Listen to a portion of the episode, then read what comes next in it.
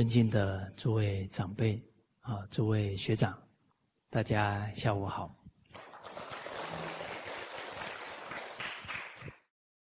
我们提升自己呢，啊，第四个下的心地功夫啊，啊，进入这个不傲慢啊，从《礼记》啊开篇区里就讲。无不敬，对一切人事物都要恭敬，就不可能傲慢。易经六十四卦，只有一卦六爻皆吉，就是谦虚啊，谦虚就对之傲慢。那哪一些表现呢？是傲慢呢？啊，比方。瞧不起人是傲慢，比方我佩服的人我才尊重，这也是傲慢啊。那不佩服的就不尊重了，那不是还是用高下心在看人吗？啊，学圣教的人要看到人家的本性。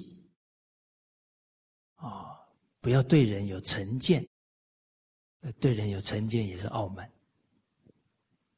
啊！那是习气呀，习气是可以改的嘛，可以放下的嘛。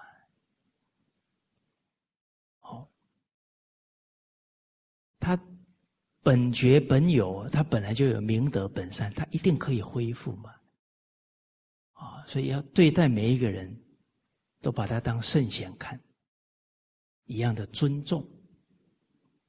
那我们这个态度不就给他信心吗？而当我们去尊重别人，坦白讲就是尊重自己。哎，尊重别人顺我们的性德啊，啊，对别人不尊重呢，就随顺傲慢呢，那不是不爱自己，糟蹋自己。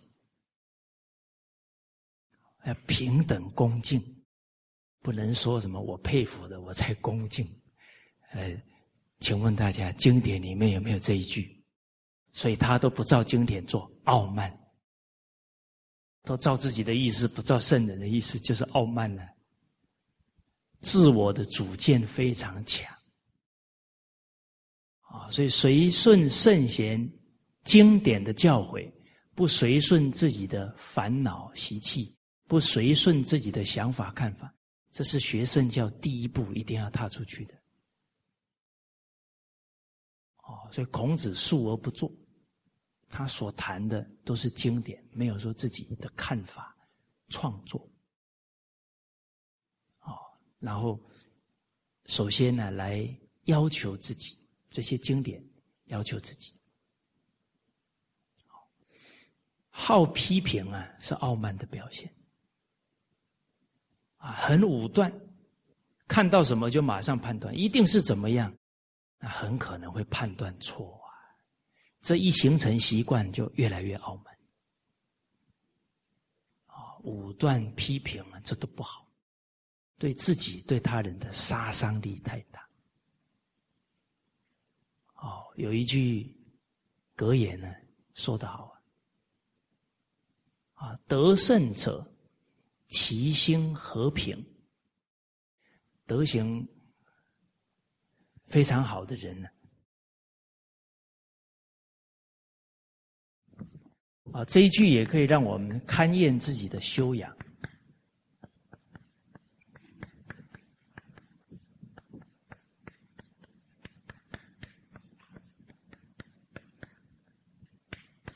见人皆可取。故口中所许可者多，德薄者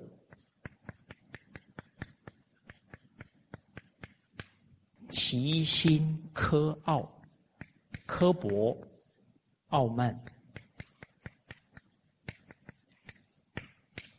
见人皆。可证。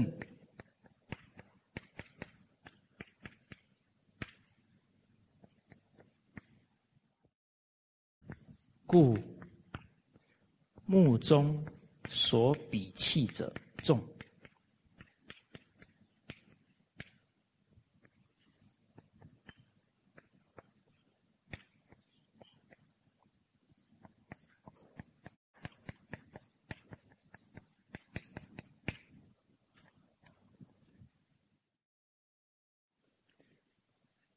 观德于人，观福于量。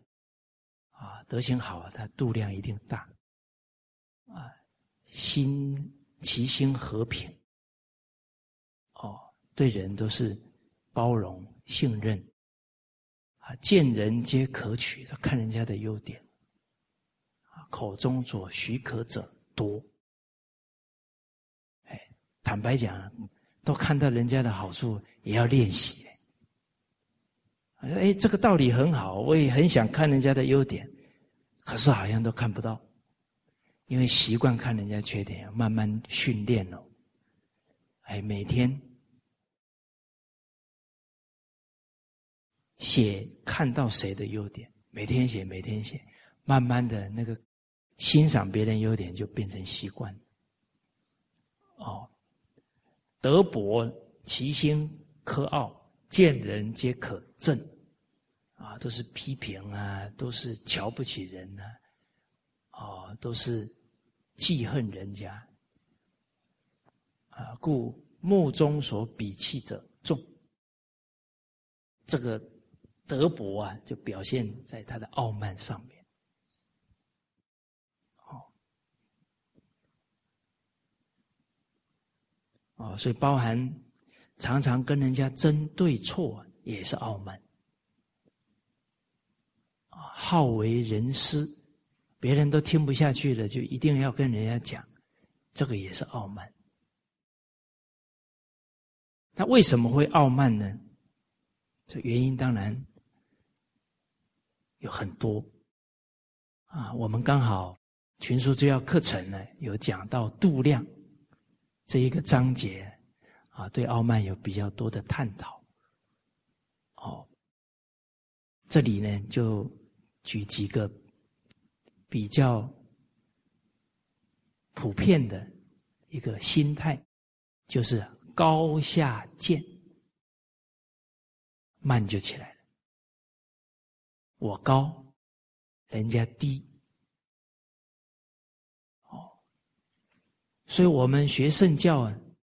特假如肯领纳于心呢，就调伏傲慢。啊，像《弟子规》讲：“圣与贤，可循之。”大家都可以成圣贤，有什么好傲慢？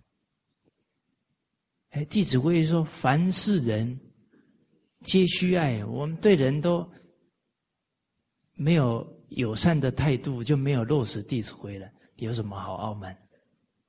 是诸父。如是父，是诸兄，如是兄，勿产父，勿骄贫。啊，不要对人人家没有钱你就骄傲，或者没有学历就骄傲，这样不好。啊，人很容易啊，因为外在的条件比人家好，傲慢。啊，或者觉得自己的学问、道德比人家好，傲慢。坦白讲，傲慢对人就没有学问了，也没有德行了。哦，所以有一句话叫“文人相亲”，那已经是给文人戴高帽了，是吧？相亲的人就不是把书、把经典真正读进去了。首先，无不敬就没做到啊。那。那是什么？有名无实的读书人，那要折服的哦。哎，啊，所以假如我们告诉别人我是学传统文化的，你已经告诉别人了，不可以傲慢哦。一傲慢了就折服哦。名不符实啊，名者名亦福也啊。我没有这个名，没有做那个实，福报就在花掉了。哦，所以像我的话，调伏的快啊，不然因为我名虚名在外啊，所以就长不胖啊，要赶紧呃这个实修啊，德行要赶紧要跟上，哎，啊，所以这个高下见啊，包含头发。比较乌黑亮丽，也会傲慢。对呀，啊，不然女孩子怎么嗯，都要一直要给人家欣赏一下。哎，学圣教的人所在之处，要让人家生欢喜心。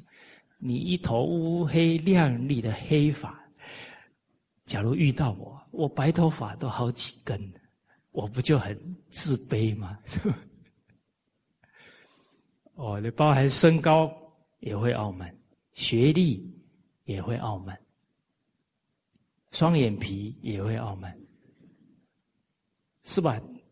所以人在这种攀比的社会，这不傲慢，你真的不是普通人。你学了以后，一直关照，才能慢慢把它去掉。本来无一物，何处惹尘埃？我们清清白白的来，干嘛染这么多恶习？真是对不起自己。啊，要慢慢善观己心呢，把它放下。哦，还有一种傲慢呢，叫卑慢。啊，比方说从小家里没钱，被人家取笑，产生心理的障碍。大学毕业呀，一出社会拼命赚钱。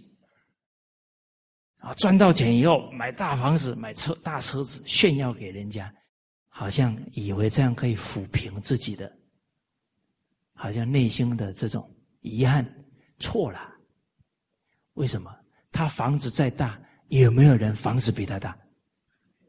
那他不就又要痛苦了？哦，他车再好，还有人的车比他好啊！啊，所以假如。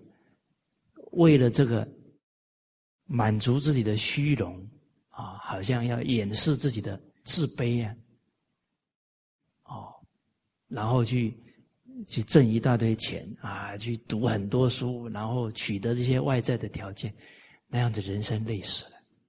人比人呢，气死人而已了。人不是因为外在的条件而尊贵。是因他的行为而尊贵啊！多少国家的领首背后被人民骂得死去活来，那有什么好尊贵？那我我们感觉那是可悲。为什么？他对不起自己，对不起人民。你看许哲女士，她有什么社会地位？对呀，她也没有当科长，她也没有当。当经理，他也没有这些地位啊，但是他为什么是国宝？他无私无我啊，因行为而尊贵。哎，我们的行为跟经典相应，这才是尊贵，不是去跟人家攀比，要把人家压下去，啊，那个方向目标都错了。好，那这一些傲慢的态度怎么对治呢？第一，跟圣人比就不容易傲慢，德比于上则知耻，惭愧知耻都来不及了，还有什么好傲慢？哦，啊，假如我们傲慢心起来了，就起一个观想：哎呀，孔子、孟子、圣贤、祖宗啊，你们一定都看到我的傲慢了。我实在无地自容，啊！我还告诉你们要成圣成贤，居然还顺着自己傲慢，这样惭愧心就起来了。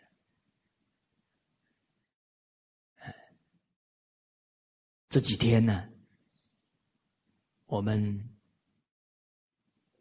共学班的学长啊，他们有一个课程呢，是树祖德啊，能。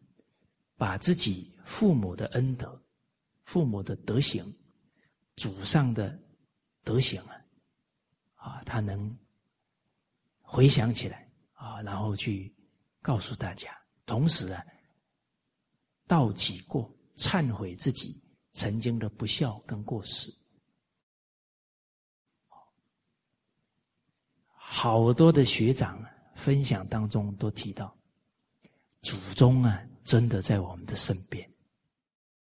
啊，我们有一个学长，他出生的时候就没有见过他爷爷，啊，结果他爷爷几次到他的梦里来，啊，他还以为是神仙，因为胡子很长，啊，所以就跟他奶奶哇。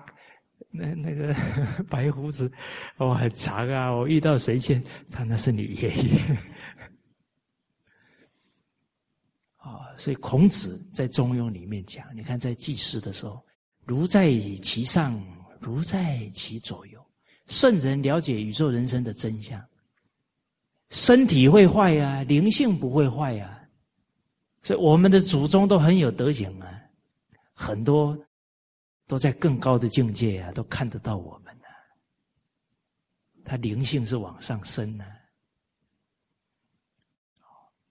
那《三字经》就证明啊，窦燕山有一方啊，那不就是他的祖父来点化他，他改过自新，不然他都快福都折完，快没命了。所以人要相信真理，要相信祖先呐。不要怀疑真理，怀疑自己的圣贤祖先，这一念呢，就则大福报。啊，我有跟大家举过例子，有一个新疆的女士，她的老板学传统文化很慷慨，啊，印了很多书跟光碟，她有点贪小便宜，哇，每次都拿很多，拿了以后又不看，放在床下。突然有一天，她女儿说。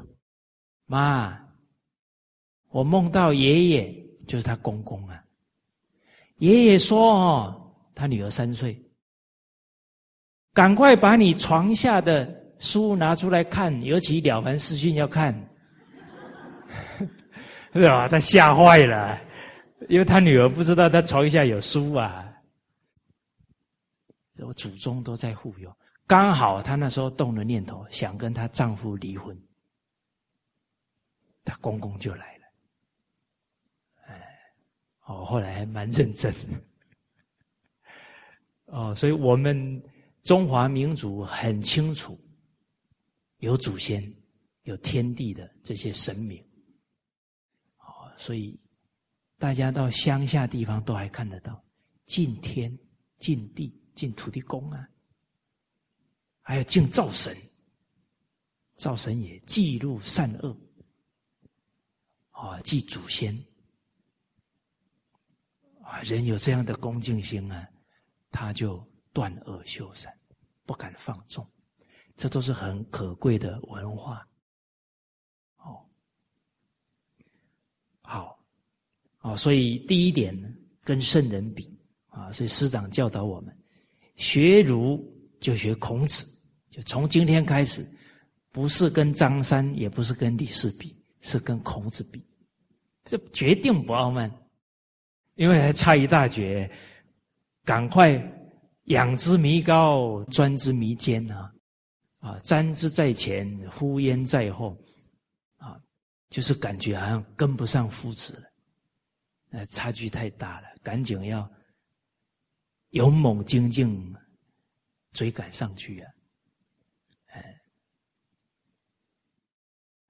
哦，所以师长这一句法语啊，很得受用，啊，学道学老子，以老子《道德经》为标准，啊，学佛啊，学释迦牟尼佛，以这三教的圣人为榜样，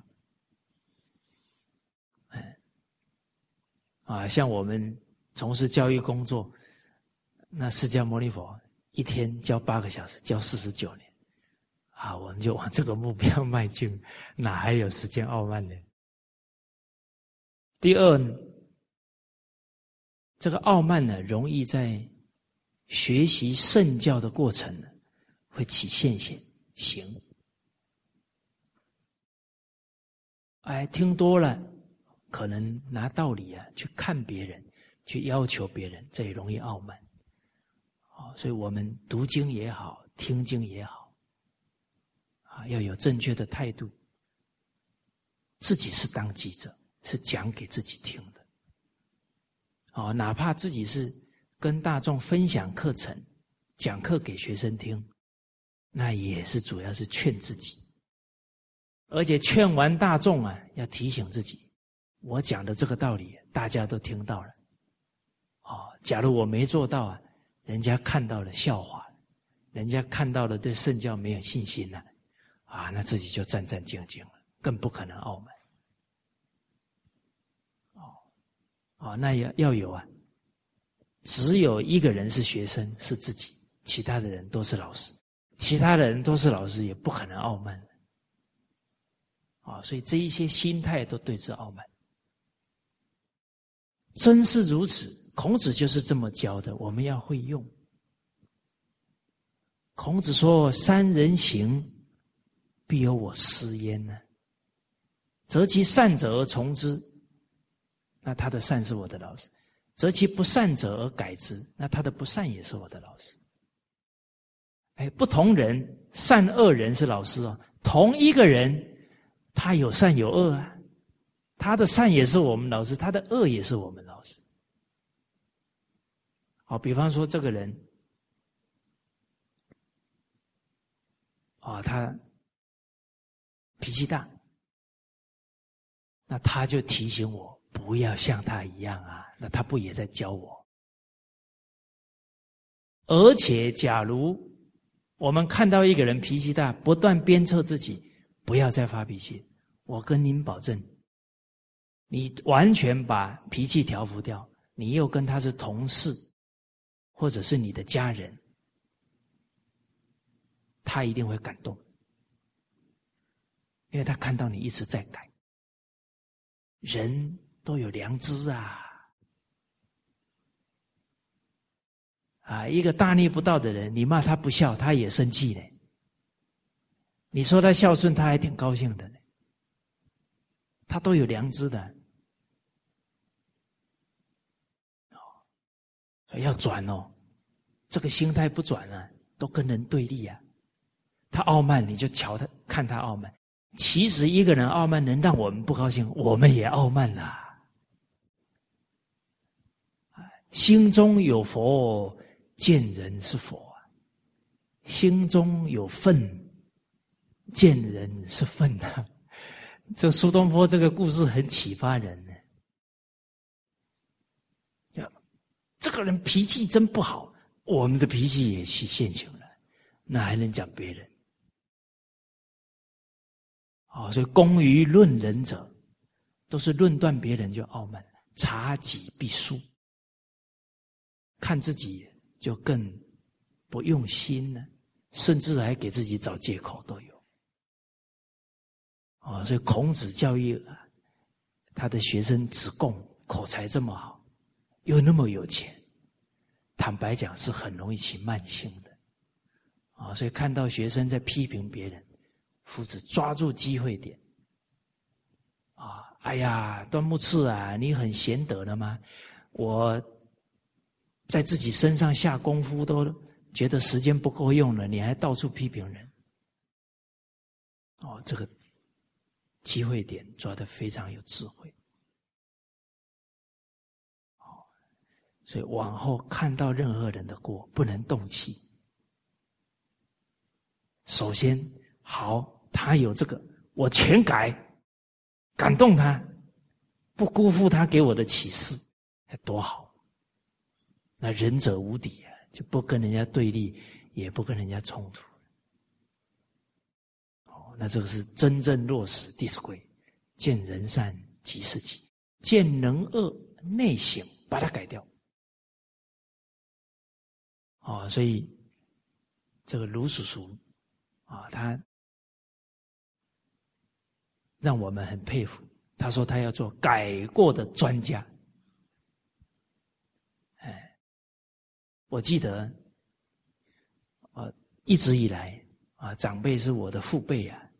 智慧又那么高，德行又那么好，常常都问我们，觉得我身上有什么缺点？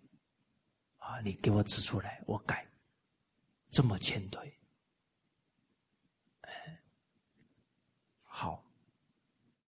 哎，那我们讲到这里，哎，反思一下，我们有多久没有问另一半，我有没有什么缺点？你可不可以帮助我？哎，要问这句话以前哦，要找一家咖啡店，要表现诚意。哦，哎，或者我们是当领导的人，我们多久没有问下属？哎，有没有哪一些做的不同？那才是一个领导者受见的态度展现出来。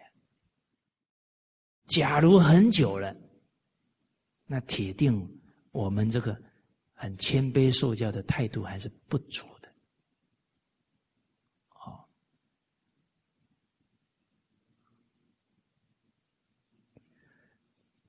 而我们在学习态度呢，要了解呢，传统文化是实学，哦，是君子之学，在荀子的《劝学篇》说道。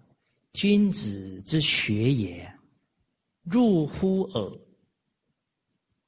啊，从耳朵进来啊，住乎心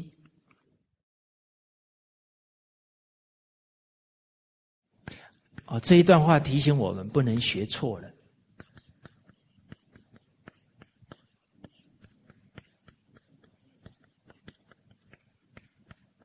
内化到自己的心里去了。时时关照这一句教诲，不忽视体，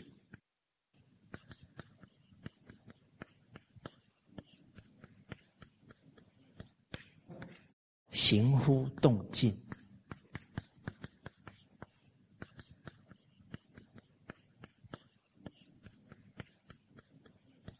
小人之学。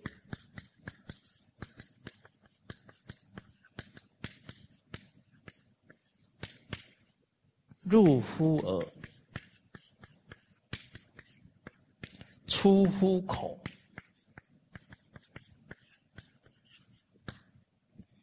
口耳之间四寸耳，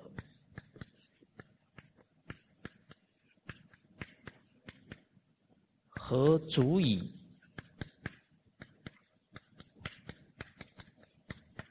美七尺之躯？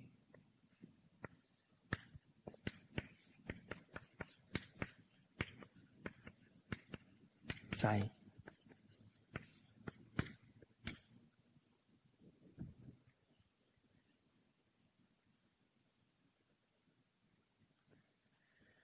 啊，君子求学的态度啊，耳朵听进来，放在心上啊，时时关照，时时落实，真的做到了，不忽视体，它表现在。举手投足，沉于中啊，行于外了。啊，你看他言语柔和，啊，你看他任何人的需要，他非常敏锐，主动就去帮助。啊，我们有时候看那个很热心助人的人，我们坐在他旁边呢，都有点不好意思。哎，奇怪了，他怎么都能看到这么多需要，自己都慢半拍。啊，这个就是他。不乎事体，啊，行乎动静，啊，一个人有涵养啊，哎，他不止一言一行让人感觉到如沐春风，连他不讲一句话，都给人很好的感受磁场。啊，师长有说他的老师张家大师。说在他老人家身边，一句话都不讲，身心舒畅，啊，用科学讲叫磁场非常好，啊，行乎动静，啊，那小人之学呢，入乎耳，还没有入心，都没有先从自己修身做，就出乎口，可能就去好为人师，或者是指责别人、批评别人了。哦，那口耳之间只有四寸，那怎么可能可以修养好自己七尺之躯呢？啊，心是主宰呀！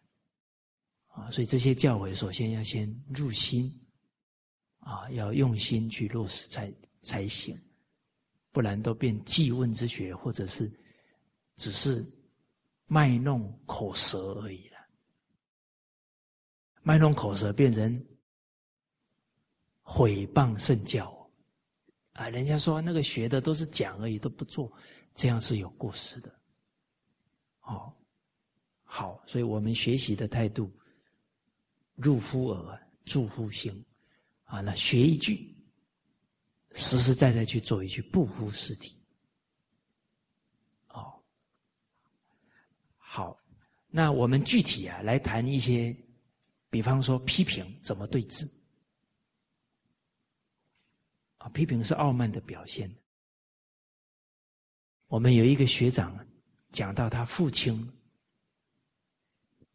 教导他，一个人你没有认识三年，你不要批评他。哇，这个教诲非常有智慧。一个人都没有认识三年，怎么会知道他心里想什么？哦，看到他一个动作就判断，看到他就一个动作就批评，这个。一定会批评错的嘛？人家可能是善意，我们还觉得人家的做错了。嗯，哦，所以这个家规很好。那刚好我也听了，啊，我也要来效法。那那就是他父亲这个教诲跟我有缘。哦，哎，也可以教导孩子。啊，他会用心去观察，去学习别人的优点，但不武断，啊，去马上去下判断，嗯，而这个批评，首先对自己不好，好批评的人，那个慢性一直增长，自己就堕落。第二，真正。经历过人世间很多团队的事情，就知道这个时代做事容不容易？不容易。为什么？人失去了善恶是非的标准。我们不是从小学经典的，所以要建立共识就相对困难。而且人的福报又比较浅，啊，没有福报要做事情，往往很多条件不具足啊。哦，所以这种种分析，要成就一件好事就已经很难了。我们还常常批评，那对于那些付出的人，会不会打击他的信心？会不会打击他的积极性？会呀。所以有大局观，能看到现在成事不易的人，他决定不乱批评，哪怕真的有不足，私底下先肯定对方，哦，然后很委婉，假如怎样就更好，对方得到你的肯定，他更积极，啊，你又给他建议，他很欢喜接受，就对了，啊，不然事情已经很不容易了。好还没肯定，噼里啪啦就批评了好几点，那做的人心寒你说他真的做的不够水平啊？你有没有去了解？他只有一个礼拜的时间，他又不是两个月，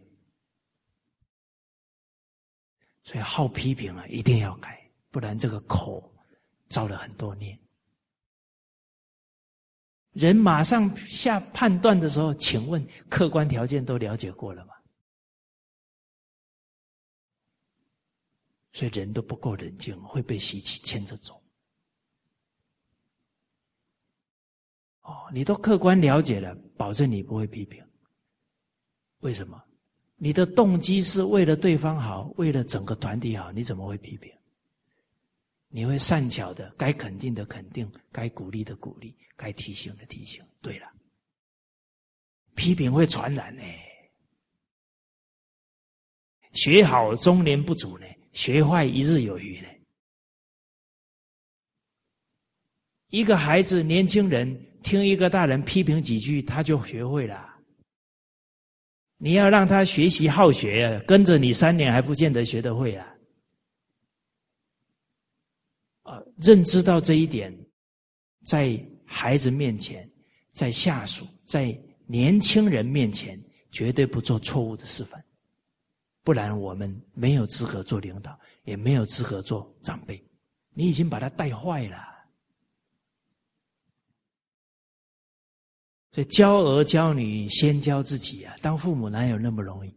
当老师、当领导哪有那么容易？我们只是有个名而已啊！实是什么？实是理智啊！实是念念为他想啊，不是逞口舌之快啊！情绪化的人已经没有资格当领导跟老师了。是我们有那个福报坐那个位置，但是更要警惕。我要名副其实，所以军亲师都得学呀。哦，哎，祖先给我这个福报，可以让我可以做老师。哦，学生信任我，家长信任我，国家信任我，要对得起这个信任，那人就谨慎了，不会放纵自己。别人叫我们老师，我们还给他错误的示范，情何以堪呢？哎，啊，刚刚分析的，批评自己堕落、打击付出的人，再来，你一批评，听到的人又对当事人起成见，不是搞得团体失和？实实在在讲了，谁能听的话？心里不落痕迹的，我听了就过了，我不会放在心上。哦，这样的功夫啊，我也服了你了。那也不简单呢。那一落印象，不就造成成见？哦，那那师长老人家，哎，人家要讲这个批评的话。啊，他马上说：“好了，你不要讲了。啊，我一辈子都记他的好，智慧呀！哎，人家一讲，哎，他怎么说你？你知道吗？你赶快说，他怎么说我的？完了。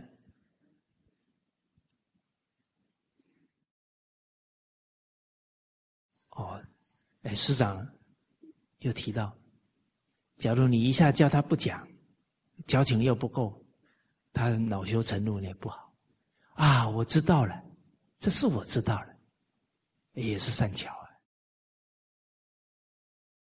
哎，啊，甚至再补一句，哦，他对我很好的，哪里好哪里好，对方就讲不下去了。哦，还有不适合劝他的，对不起，我上个厕所。离开就好了吗？哎，人要有自知之明呢。听了以后会落痕迹，还听，那 不是还是随顺习气？师长当时候跟三个老师，那是台湾当代的高深大德，那学问太好了，学问很好，也很很多人嫉妒啊，会诽谤啊。呃，老人，你看师长那么年轻就有这些应对的智慧。他不听，不然把自己跟着这么好的老师的机缘都给毁掉了。哦，尤其呀，人容易先入为主，除非你自己慢慢调整到你不容易落痕迹，不容易啊受他影响，听了以后呢，很客观的去判断。你有这个功夫那就还行。还没有以前要有自知之明。哎。好像我们认识一些长者哇他们好像包青天一样断案的很厉害。甚至呢我们在跟他讲的时候心偏了他马上就看出来。我们就讲不下去了。那个有德行的有这个功力哎。再来呢，批评啊，从大局来讲呢，会影响整个团体的和睦了。啊，有大局观呢，就慢慢会调服自己这个习惯。啊，自爱、爱人、爱团体。啊，批评跟劝谏不一样。劝谏的动机是为他好，而且还会抓场合，还会抓时机。言语还会一无色，柔无声，这个叫劝谏，这个叫护念对方。批评就是自己不高兴了，逞一时之快而已了。好，再来武断，很容易啊误会别人，错怪别人。啊，这个都慢慢的从生活当中，从自己的习惯念头当中去调伏。啊，刚刚跟大家写的这一段，啊，德薄者其心苛傲，见人皆可憎，都看人家不顺眼。啊，故目中所比气者重，关键是内心缺乏忠恕。啊，所以师长老人家在儒家当中。提取了四个字，这四个字就含摄儒家一切教诲。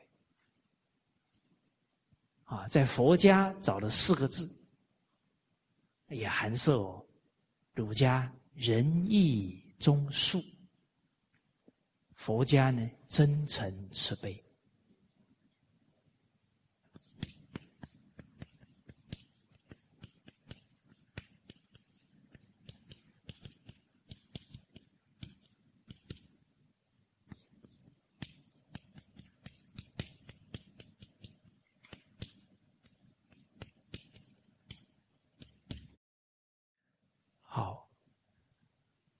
人苛傲武断，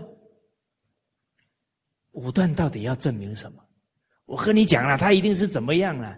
到底要证明什么？这样去武断对自己有什么好处？我觉得应该冷静想一想。对自己、对别人没有好处的话跟事情不要做，不然就是随顺习气，不然就是愚痴，没有智慧了。自害害人，干嘛做嘞？哦，所以变成什么？缺乏忠恕。忠是什么？尽自己的力量去帮对方，尽己之谓忠。尽力都来不及了，干嘛批评？干嘛武断呢？所以缺乏忠。可能有人会讲：会啊，我对那些好朋友，我尽心尽力啊。那些人我看不顺眼，我不尽心尽力。那请问大家，他对那个好朋友真的是忠吗？这个值得思考哦。忠这个字怎么写？心是忠，是中庸之道。这个人帮那个人不帮，他已经不忠了，哪有忠？可是他也很尽力呀，那是什么力量？爱真那个爱的力量，那个叫好恶的动力。我喜欢他，就尽心尽力帮他。告诉大家哦，喜欢会不会变？所以不是真心都会变。我恨那个人，保证他前面先爱那个人。爱爱爱有条件的吗？对方都不回馈他，他就恨了。所以那哪哪叫道义？那骗得了别人，真正明眼人骗不了了。所以没有平等慈悲，都不是用真心啦。不要被自己骗了啦，那是最可悲的。明明自己不是忠义之人，心里还常常想着自己忠义，那就根本不知道自己的心态错在哪，怎么提升？哎，所以人时时是分别心作用哦。这个人对你比较凶哦，你都对他很客气哦；那个人对你很柔和哦，你失约都对他失约哦，反正他又不跟你计较。那不是人都分别欺善怕恶，不就表现出来了？哎，那个对你好的人，你要更恭敬他，那才是对的态度啊！啊，反正他也不会骂我，嗯，哦，那那那不好。那个从这些处事待人的应对的，我们内心深处还有很多习气要调伏。唯从心源隐微处，默默洗涤呢。哦，这一段大家回去念了完事去，这个开解的啊，什么是端，什么是曲，开解的非常好。真心不夹杂，丝毫的谄媚，丝毫的目的，丝毫的供高我们，在里面哦。所以，人中只想着怎么尽力去帮这个人、帮这件事，不会批评，恕宽恕，啊，不会放在心上。哎，甚至什么，这个恕道啊，如其心。虽然人家没有做好，但是不会情绪化的把它全部否定，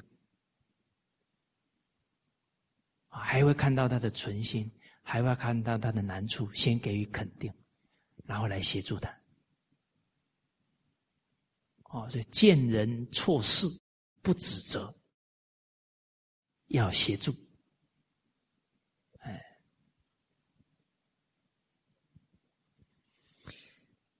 在这对峙这个傲慢呢，是呃，老人家有一句法语，啊，叫别人错的也是对的。我对的也是错的，别人错为什么对？叫正常现象啊！他没有学过，他怎么会？就包容了，宽恕了。我对的也是错的，因为我们起一个我对，就要去针对错了。高下已经出来了，我错了，我已经被习气牵着走了，当然错了。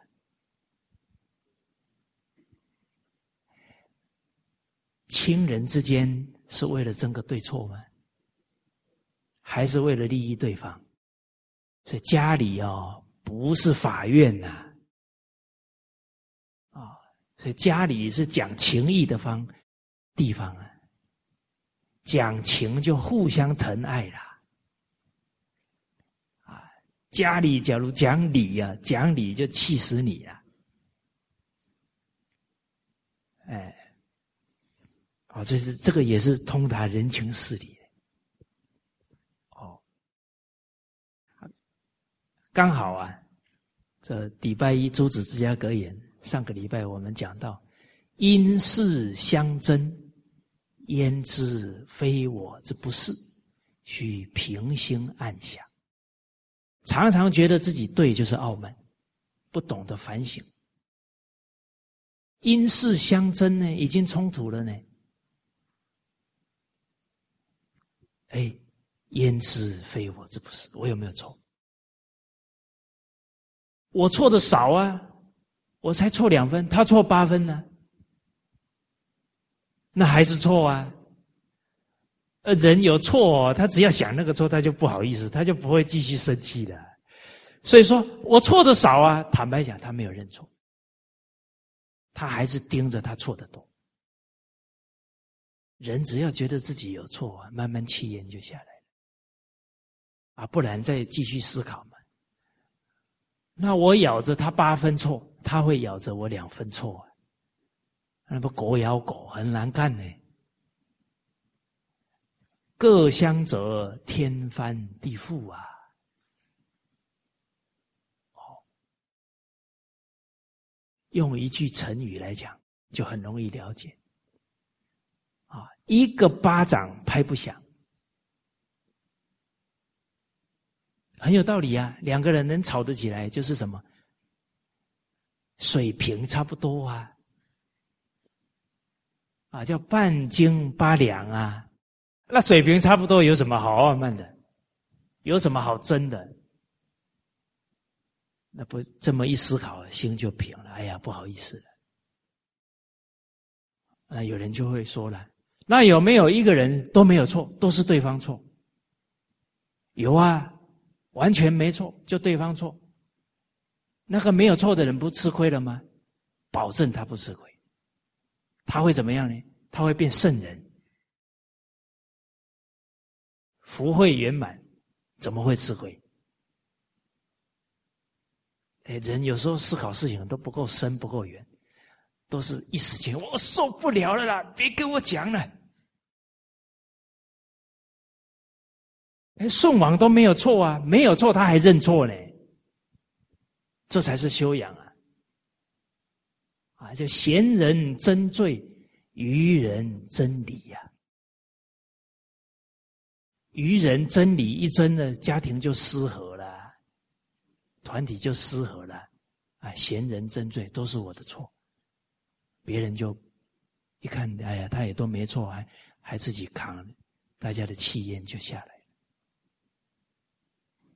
哎，哦，你看那个自己的孩子跟人家争吵，那父亲马上去跟人家鞠躬认错，这孩子就流眼泪。惭愧了嘛？哎，哦，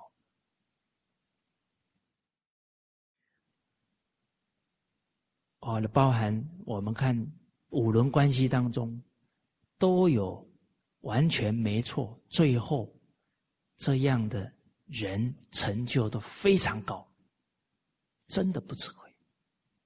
舜王智慧成就，福报现前，当天子。啊，德育故事里面，张李盖养，他先生很早就过世了，留下一个婆婆，又瞎，瞎了眼，而且脾气又大，常常还骂他打他。啊，他自己一个女子当乞丐已经够够难的吧，够苦的吧，还要奉养一个瞎子的婆婆，而且脾气又大。哦，那一般诸位女同胞，你们入戏了没有？啊，这个角色让你演会怎么样？哎，最后他成就非常高，无疾而终，荡尽家当尽所有的钱财，帮他那个婆婆办后事，办完削发为尼。无疾而终，坐着活到八十几岁就走了，大福报。五福临门呢，最大的福就是临终前没有病痛，哇，自在的走了。哎，好，我们接着进入严以律己啊。第五个心地功夫啊，不疑。这个怀疑呀，首先我们体会体会，对自己的杀伤力非常的大。人怀疑自己啊，就好像堕到深渊一样，不知道底在哪，啊，没力气了啊，做不了了，学不了了，就一直往下沉。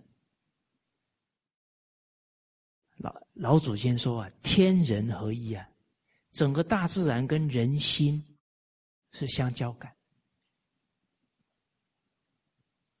大家回想一下，二十年前很少听到说哪一个都市里面突然一个地方有一个大骷髅出现，整个房子、车子全部陷进去，连桥都陷进去。你们听过没有？现在这样的新闻？不少呢，人的疑心越来越重，疑心越重啊，地会陷下去。就好像人一没有信心，好像跌到无底深渊一样。哦，这天人合一是真的，不是假的。啊，人心善，风调雨顺；人心不善呢，天灾很多。啊，所以老祖宗知道这个真相，一看到这一些乱象，马上反省自己，啊，要求自己改过。首先，谁先做？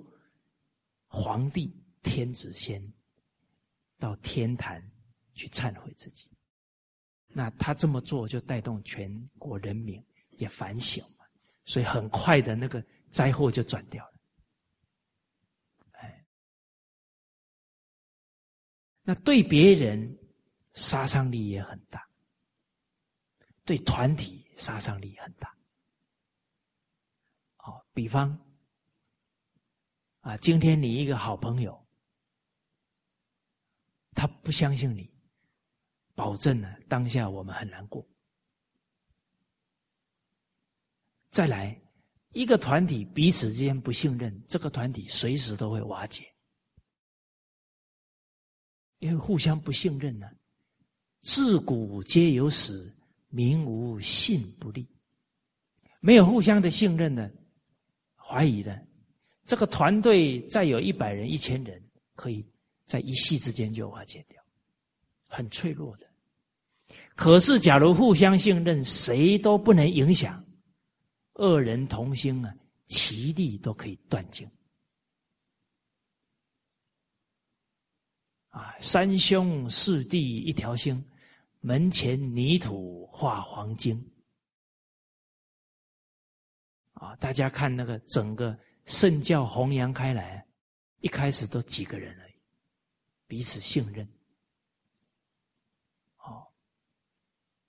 众志成城啊！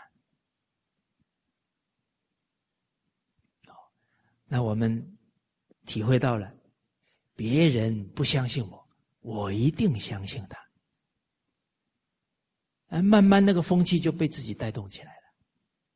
别人不跟我合，我一定跟他合。其实谁不愿意跟人合？谁愿意怀疑别人？啊，你那一个。完全的信任，那一份至诚就感通了。啊，精诚所至，金石为开。好，那人现在呀，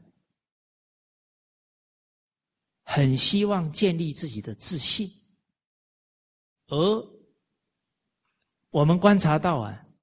现在有信心的人不多，甚至那个信心哦，随时会遇到一些境界会变化。啊，首先第一个信心不多，为什么？我们从小到大都跟人家比呀，这个攀比的风气太明显了，比来比去，像我就很没有信心了。第一个。成绩不好啊，小时候成绩就考十几名、二十几名，啊，回到家头都不敢抬起来，不好意思。哦，再来，小学毕业身高才一百五十五左右啊，站在那里完了，完了，我会不会跟我妈妈一起，哎，一样高？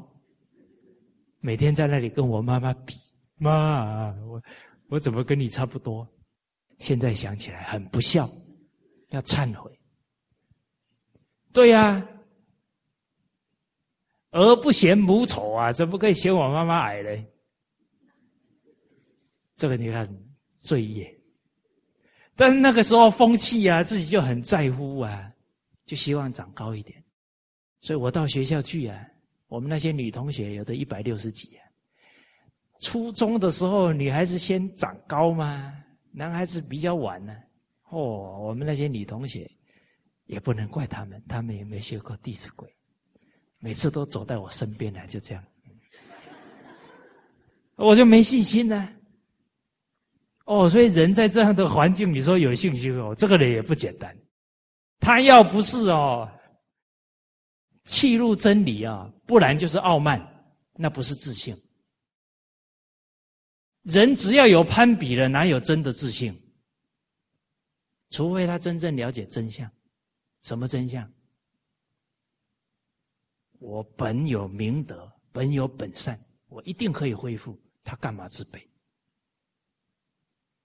哦，所以经典可以开人的智慧啊，开人正确的人生态度。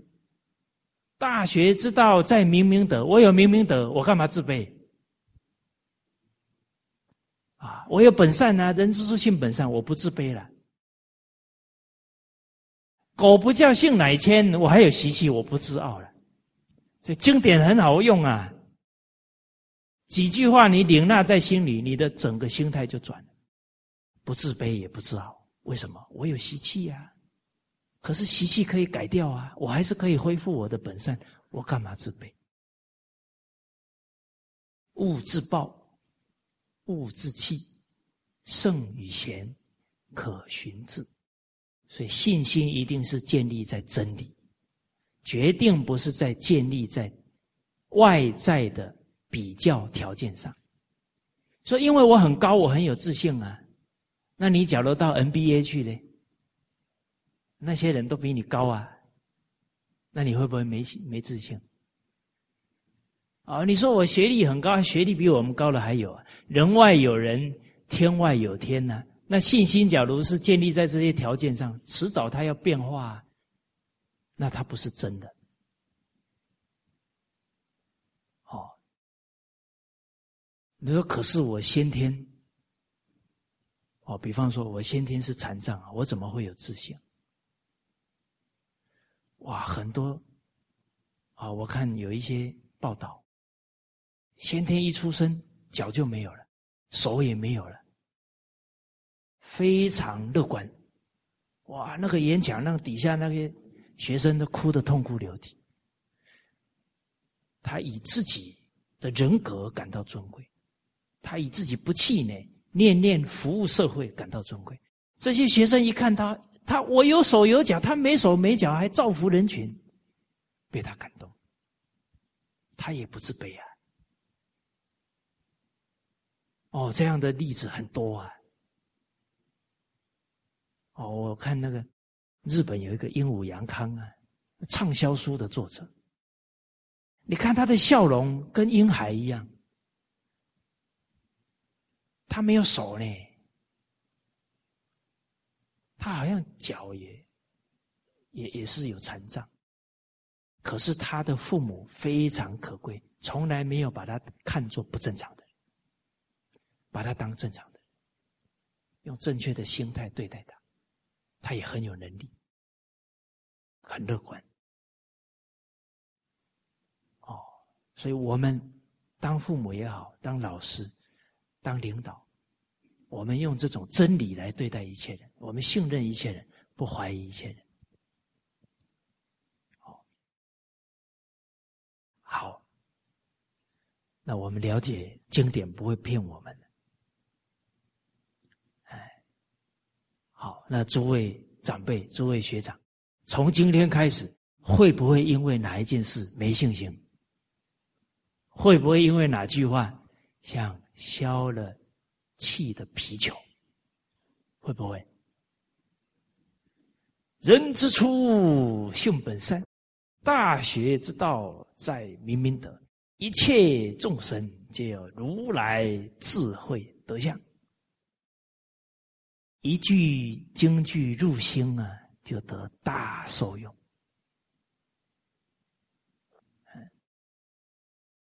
哎，刚好前几天。啊，有朋友问说：“你怎么这么相信经典说的话？啊，你怎么这么相信圣人说的话？”我说：“人要骗人，总有个目的吧，是吧？他没有目的，他骗你干什么？哦，哦，所以师长就讲了，这些圣人。”讲了那么多的教诲，大部分你都懂啊，都是真理啊。可是有一些境界高啊，你不能理解呀。那首先他讲的都这个你能理解的部分都是对的，再来你不能理解的部分，你要相信他一心一意就是要成就你啊，他不可能骗你啊，他又没有要占你一丝一毫的便宜。哦，所以首先要什么？信圣人的话，不怀疑经典，就是信圣言量，这个人有善根。因为你可以判断呢，他绝大部分你能理解的都是对的，啊其他不能理解，你就要老老实实照他去做，你慢慢就跟跟他一样，契入那个境界。圣人在二十楼啊，我们在三楼、四楼啊。那你要爬上去，当然要听他的教诲，慢慢就爬上去。哦，啊，你理解了，你真相信了，信解，你真的去行，你就正正就是契入他们的境界。而且啊，你会边走边明白，确实是这样。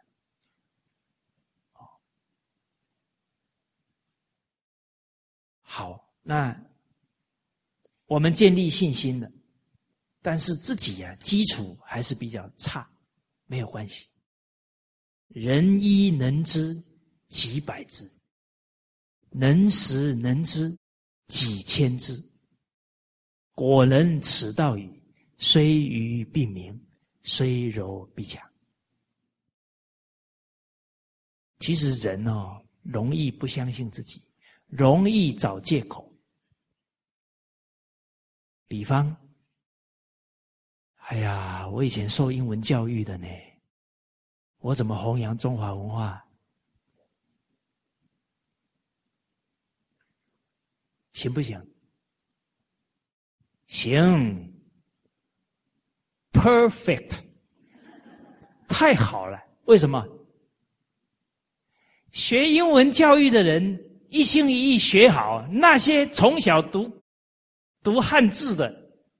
读中文的人全部，哎呀，丢脸啊！他不把所有人的人羞耻心都唤醒，他没有这个身份，还换不到这么多人呢，有没有道理？你们没反应哎，要给我鼓个掌，不然我没信心。啊，错了，信心不能建立在别人的掌声当中。坦白讲啊。所有一般觉得很不好的际遇，你一转念，那都是啊，给众生最大启示的机会。顺逆皆佳境，什么境界都是最好的。你用觉悟去看它，就是最好的。白方礼老先生，他有什么地位啊？他有什么财富啊？可是他对教育的贡献多大？他能这样去支持教育，不带动全中国的人，甚至海外的人，一听他的事例都流眼泪。就因为他是那样的背景，他无私无我的去为教育，就感动所有的人。我的条件都比他好，怎么可以不做呢？哦，所以诸位长辈，你不要说我今年七十岁了。太大了，perfect。你发愿哇，你都不用讲一句话，你就那个白头发坐在最中间，后面的人都被你感动，而且保证你延寿二十年以上。这个是这么重要，中华文化可以救世界，整个民族文化沉船，这么大的事。你发愿，老祖先马上就庇佑你。哎，我讲这个话是有根据的，是吧？李炳南老师那个这么有智慧的人，他一看学生短命相，让他弘法弘扬正法，就就延寿了。你看李炳南老师多么善巧，让师长去学讲经，是吧？你来看看嘛。他们都小学毕业而已，你看这善巧方便呢。哎呦，我初中哎，小学毕业的哦，那我也可以。不然师长那时候觉得自己不行啊，哎，善巧方便进来了，就安心了，就开始学。老人家命中四十五岁了，已经延寿四十多年了，身体还这么好，啊，所以我们也有信心。哎，啊，所以汉学深入十年一部经，不分男女老少，一起来。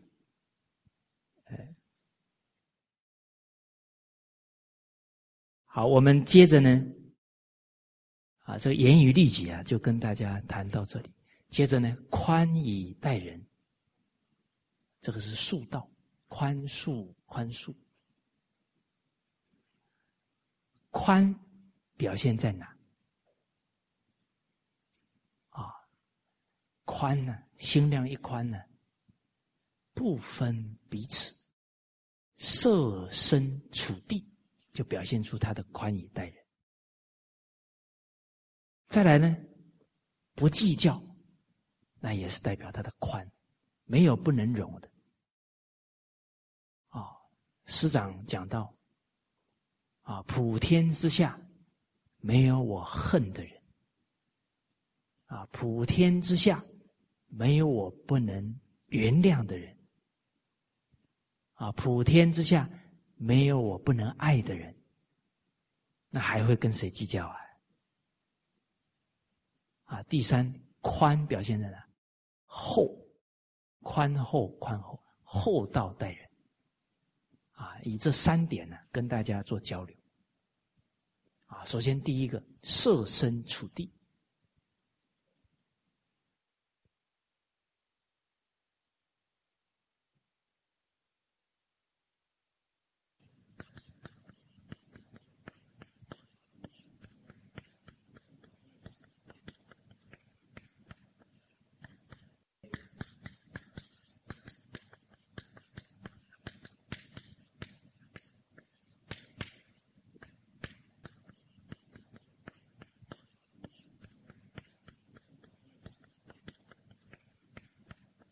设身处地呢？第一个不给人难堪，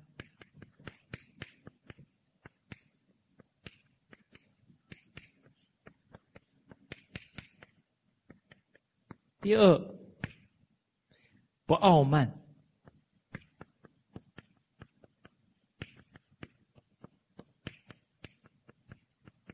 第三呢感同身受。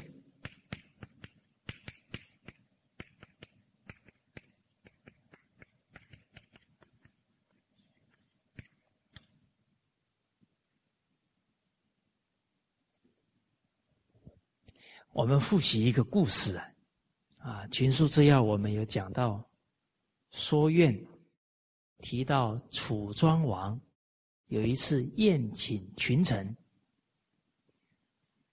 啊，喝了酒啊，有一个臣子啊，可能控制不了自己，啊，结果呢，去拉了楚庄王一个妃子的。衣袖，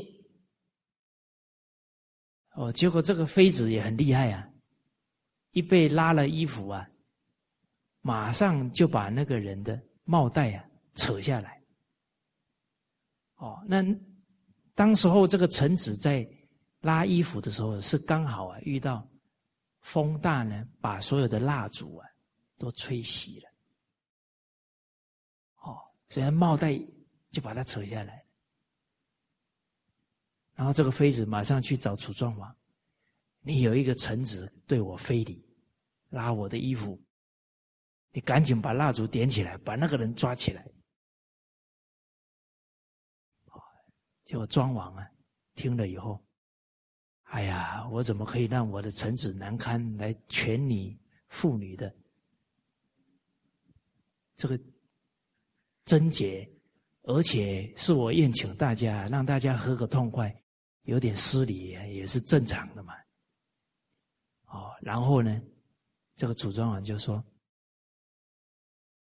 哎，今天呢要跟大家喝个痛快，啊，假如没有喝到呢，把帽带都扯断，啊，就是不够尽兴，啊，他这么一讲，大家就啪啪全部都扯掉，然后再把蜡烛点起来，啊，这个事就过去了。啊，后来有一场战役啊，势均力敌，楚庄王多次啊面临生死危机，都是都是有一个士兵啊上来护卫他，啊几番解救他，啊，然后后来他们胜了，啊，庄王很感动啊，哎，我好像也没怎么厚待你。你怎么为我这么拼命呢？结果这一个臣子就讲：“庄王，很多年前你宴请群臣，啊，结果蜡烛熄掉了，那个拉你妃子的衣服就是我。当时候你宽恕了我，这个恩德我一直记在心上，所以不让人难堪哦。最后什么救回命哦。”好，假如让人难堪呢，可能会丢一条命哦，是不是？人家记恨在心啊，就麻烦了。啊，所以格言当中啊，有提醒我们：凡一事而关人终身。这一件事有没有关他终身？有啊，那个蜡烛一点燃，他这一生。他的名节就没了，人家每一次看到他，你这个就是对君王妃子非礼，他还怎么做人呢？啊，或者人他以前不懂事，家里出了一些事啊，怎么样了？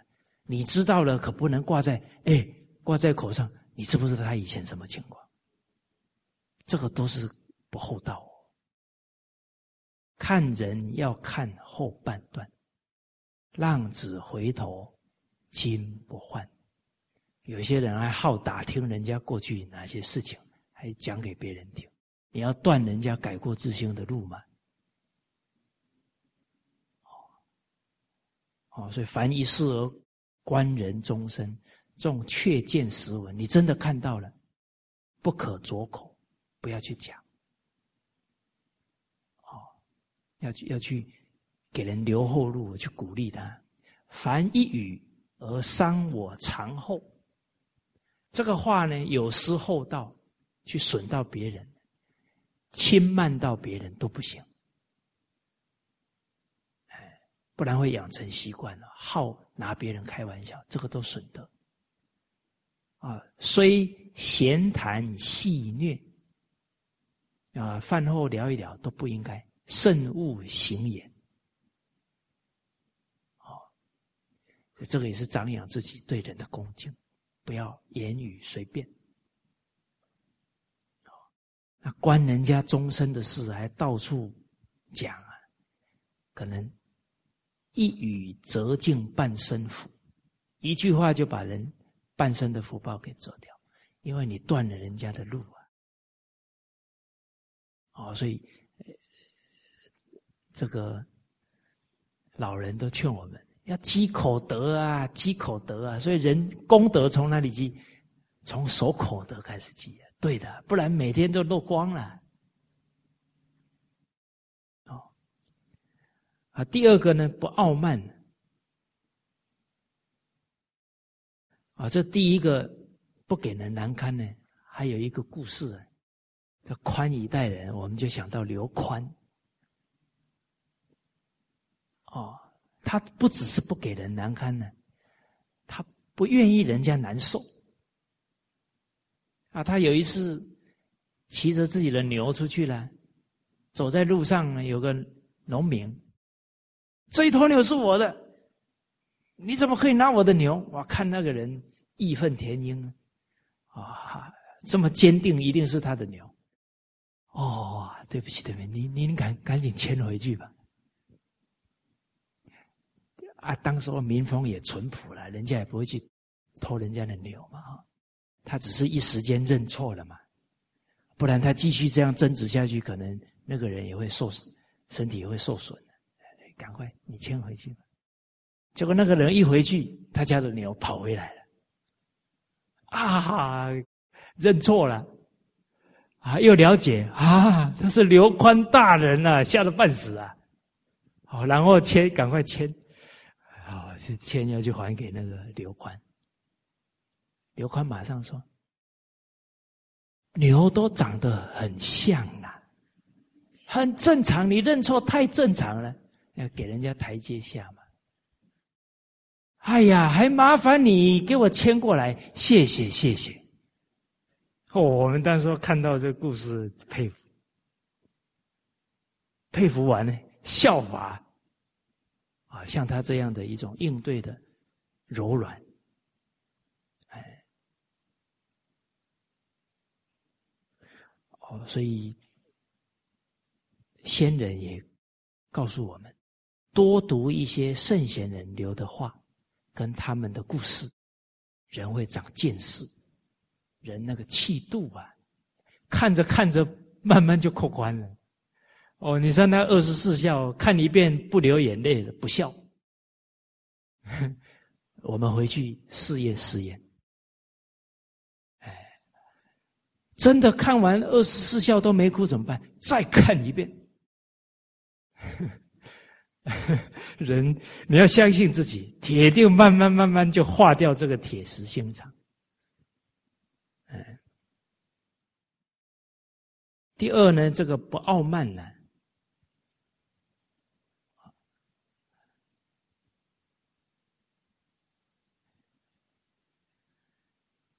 就是感受到呢，人傲慢的态度一起来，对方会很难受。像我也曾经跟大家分享过，我姐姐啊，从小都是第一名，我都是十几名、二十几名。哦，所以兄弟姐妹之间相处，你假如书又读得好，钱又赚得多，学历又高啊，小心不知不觉就压到自己的兄弟姐妹。哎所以，假如自己特别优秀啊，更要慎重。啊，你不要回去啊，太简单了，太容易了，人家都内伤。因为每个人开窍的时间不一样，你先开窍呢，不能不能以才智盖人。啊，勿以己之长而盖人，勿以己之善而行人，勿以己之多能而困人，要收敛才智。很重要啊！现在人都没信心，我们一下子标榜自己，就把人家给给弄得很难受了。哦，这一点我的二姐从来没有因为成绩去炫耀过，去标榜过，所以我没有从我二姐身上感觉到压力。再来，我父母也没有拿我去比，哎，所以我。这样的条件没有扭曲掉，啊，是因为我的父母、我的姐姐们都不攀比，也不给人压力，所以我感他们的恩德，我的人格还算健康。啊，那我们这一段听完之后，要回想自己对待父母、对待所有的亲人，要小心。不知不觉会傲慢，甚至更严重的，父母不识字啊，自己硕士博士，那个傲慢气就上来。没有父母哪有我们啊？那是那是太不应该了。好，啊，不止不给人傲慢，给人信心。啊，曾经有一个企业家。啊，他的小舅子在他的公司，小舅子表现不是很理想，啊，他的岳父岳母就常常在他面前，哎呀，不好意思啊，我这个儿子不长进了，给你添麻烦，就讲这些话。他一听也对呀，他表现不好。坦白讲啊，他那时候啊，只是想着，对呀，他已经见了小舅子的过，可是他没有体恤到。一个当爸爸妈妈的人，在自己女婿面前讲自己儿子的不是，那多痛苦啊，多难过啊！啊，所以人经过学习不一样，他能体恤父他父母的心情啊，他岳父岳母的心情，体会到了不一样了。他岳父岳母又讲，他马上把话接过来：“爸妈，是我不对，我没把弟弟带好啊，他其实挺好，哪里好哪里好，讲出来。为什么？还是有优点嘛。”